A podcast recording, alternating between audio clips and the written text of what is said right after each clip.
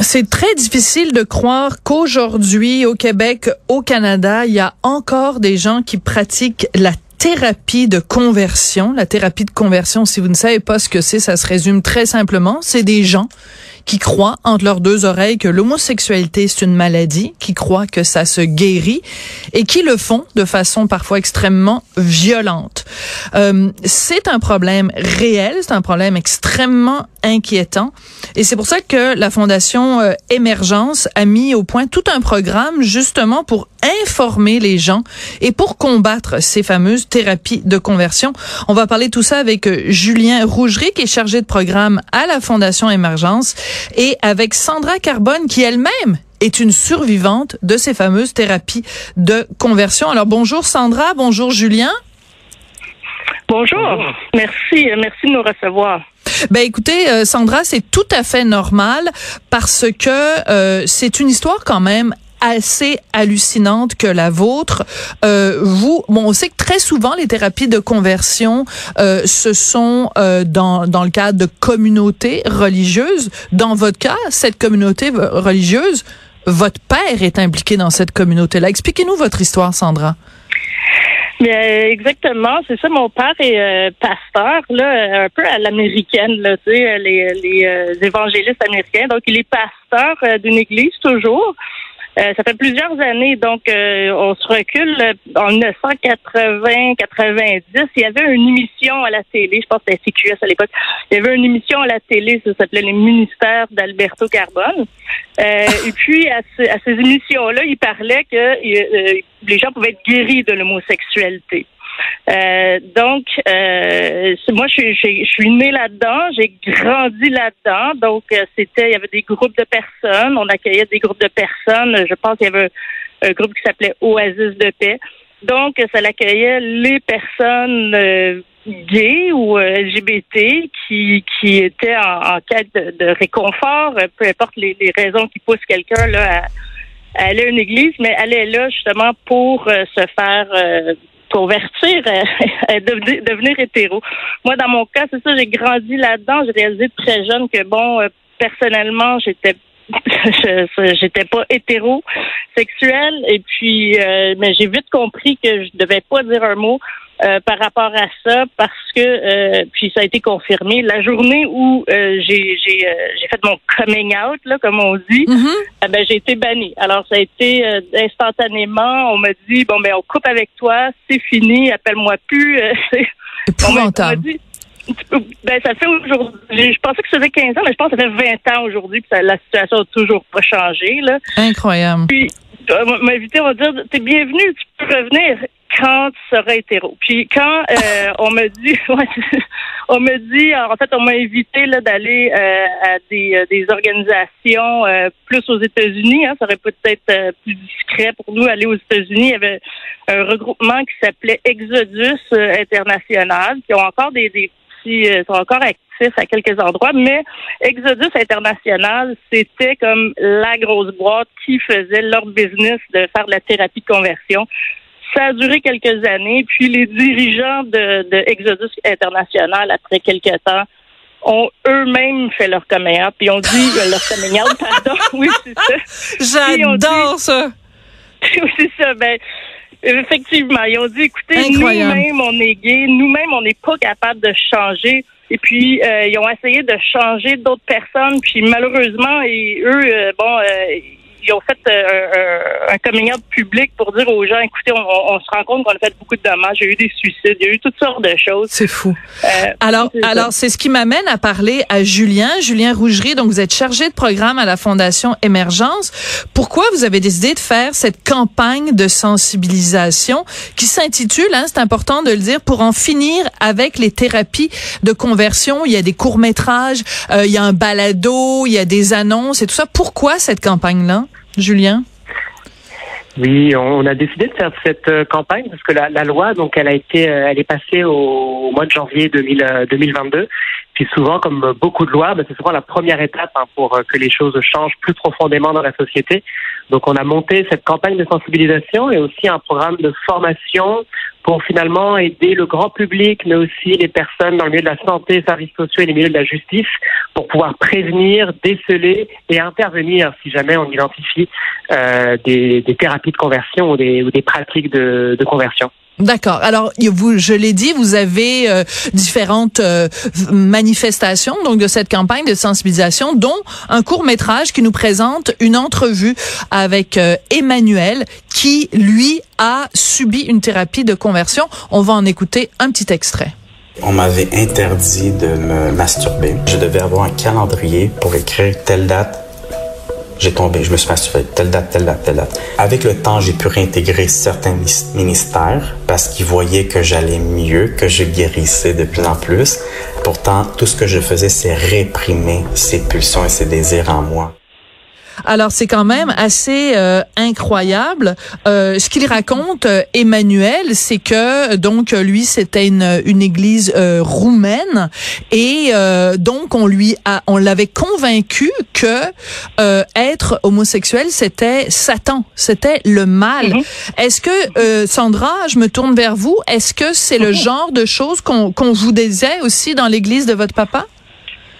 Ben effectivement, c'est euh, on va dire c'est une abomination. Donc l'homosexualité est attachée dans, ces euh, dans ces communautés-là, communautés là, pardon. Euh, c'est c'est euh, une abomination. C'est un péché, c'est c'est de la débauche, c'est rien de souhaitable dans dans un. Eux ils vont appeler ça un mode de vie, un choix. Hein. ils parlent, ils pensent encore que c'est un choix, qu'on choisit d'être gay.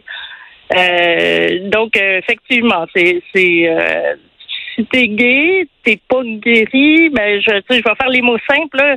quand tu meurs, tu t'en vas en enfer.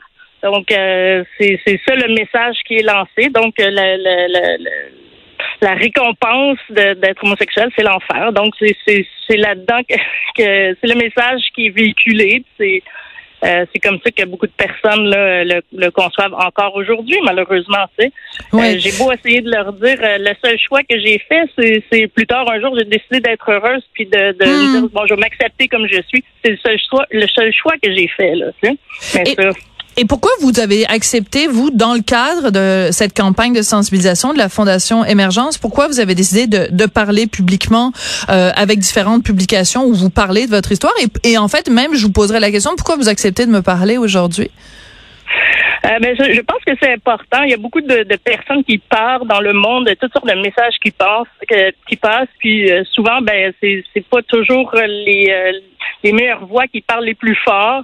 et puis ben j'ai vu tellement de personnes venir justement. Je, je pense à, à, quelques personnes dans le groupe de Oasis de Tech qui appelaient, qui venaient en fin de vie des personnes qui étaient qui étaient atteintes du SIDA, qui venaient à l'église pour pour va faire la paix avant avant de, de, de passer là tu sais puis euh, puis j'étais hyper attristée de voir ça que ces gens-là ben ça a été ça leur fin de vie puis j'étais attristée de, de voir mm. toutes les personnes parce que l'église était dans le village gay hein déménagé donc non c'est ça excusez-moi je ris mais c'est pas drôle mais c'est l'ironie est ben, absolument ben, absolument incroyable euh, Julien euh, cette campagne de sensibilisation et je vous en remercie c'est tellement, tellement important.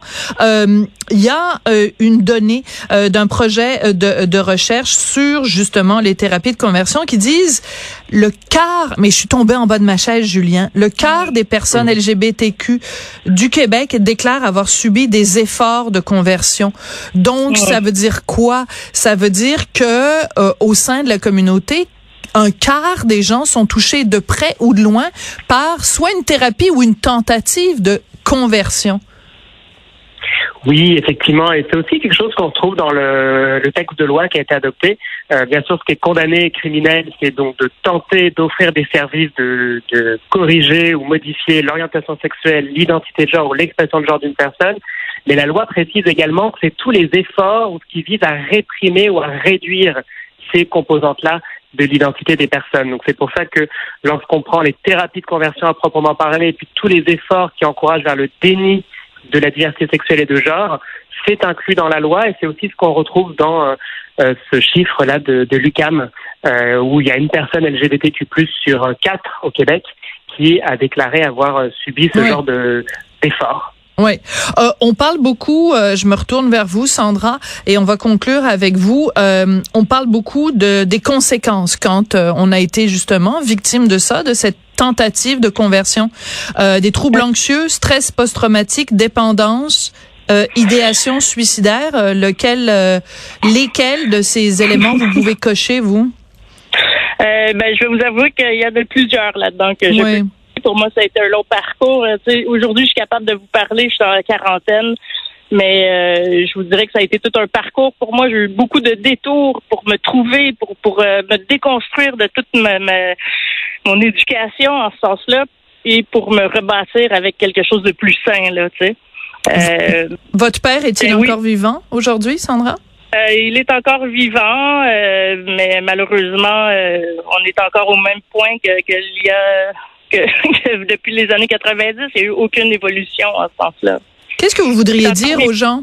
Qu'est-ce que vous voudriez dire aux gens comme votre père qui pensent que c'est une maladie d'être gay? Euh, ben, je vais, je vais aller plus doucement dans, dans le balado. J'étais un petit peu plus rough, là, mais je vais aller plus doucement dans le sens que euh, c'est important de, de, de cheminer, d'évoluer et de s'éduquer. Donc, euh, euh, fut un temps dans, dans ces groupes-là où, que, par exemple, je, je donne un exemple, la, la femme pouvait pas parler dans l'église, puis on s'appuie tout le temps sur des versets pour euh, pour euh, ouais, évidemment. Là. Donc, on disait, oh, la femme peut pas parler dans l'église parce que Paul dit silence aux femmes. Bon, euh, mais depuis ce temps-là, ben, ça, on l'a cheminé, là, on a compris, on a fait l'exercice, on a dit, ah, mais ce que Paul voulait dire dans fond. Donc, il y a eu, un, il y a eu un effort de, de, de mise en contexte de ces versets-là.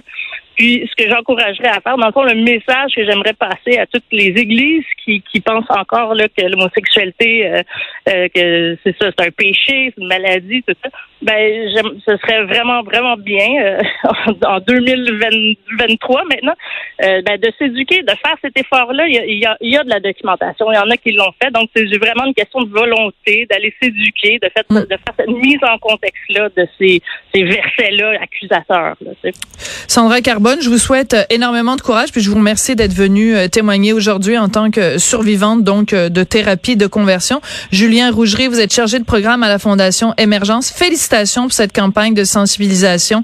C'est vraiment extrêmement important pour nous ouvrir les yeux aussi parce qu'on pense bon ben ça se passe ailleurs. Ben non, ça se mm. passe ici même au Québec et au Canada. Donc merci beaucoup à vous deux d'être venus témoigner aujourd'hui. Merci beaucoup pour pour ce temps.